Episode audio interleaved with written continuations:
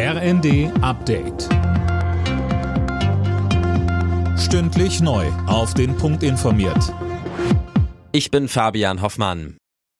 Bei ihrem Besuch in der Ukraine hat Bundesaußenministerin Annalena Baerbock weitere deutsche Waffenhilfe zugesagt. Sie hatte in der Hafenstadt Odessa ihren ukrainischen Amtskollegen Kuleba getroffen. Baerbock räumte ein, dass zunächst zu spät und zu langsam gehandelt wurde. Nun gelte aber, wir unterstützen euch jeden weiteren Tag, auch mit Waffenlieferungen.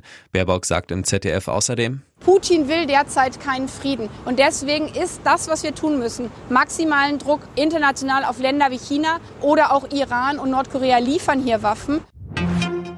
Zwischen Israel und der Terrororganisation Hamas gibt es offenbar Fortschritte für eine weitere Waffenruhe im Gazastreifen und die Freilassung von Geiseln.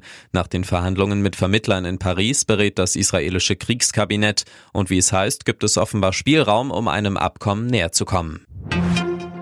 Donald Trump hat auch die Vorwahl der Republikaner in South Carolina gewonnen. Das berichten mehrere US-Sender. Der Ex-Präsident besiegte seine letzte Rivalin Nikki Haley ausgerechnet in ihrem Heimatbundesstaat. Es ist der vierte Erfolg für Trump nach den deutlichen Vorwahlsiegen in Iowa, New Hampshire und Nevada. Haley hatte aber vorab schon gesagt, dass sie nicht aufgeben will. Wer sich die Nominierung beim Parteitag im Juli sichert, tritt dann im November gegen Präsident Joe Biden von den Demokraten an. Die Leiche von Alexei Nawalny ist an seine Mutter übergeben worden, über eine Woche nach seinem Tod. Das teilte eine Sprecherin des Kreml-Kritikers mit. Uwe Schimonek mit den Einzelheiten. Seit Tagen hatten Unterstützer und Angehörige Nawalnys das gefordert. Die Behörden verweigerten das aber und sollen Nawalnys Mutter unter Druck gesetzt haben. Ob jetzt alles so abläuft, wie die Familie es sich wünscht, wisse sie noch nicht, betonte Nawalnys Sprecherin. Letzte Woche Freitag war bekannt gegeben worden, dass der 47-jährige Kreml-Kritiker in einer Strafkolonie gestorben ist. West Westliche Politiker werfen Russlands Präsident Putin vor, für den Tod verantwortlich zu sein.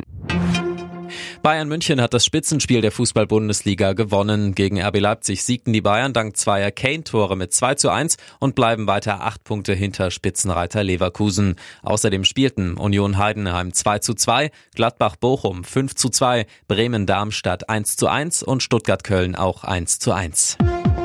Alle Nachrichten auf rnd.de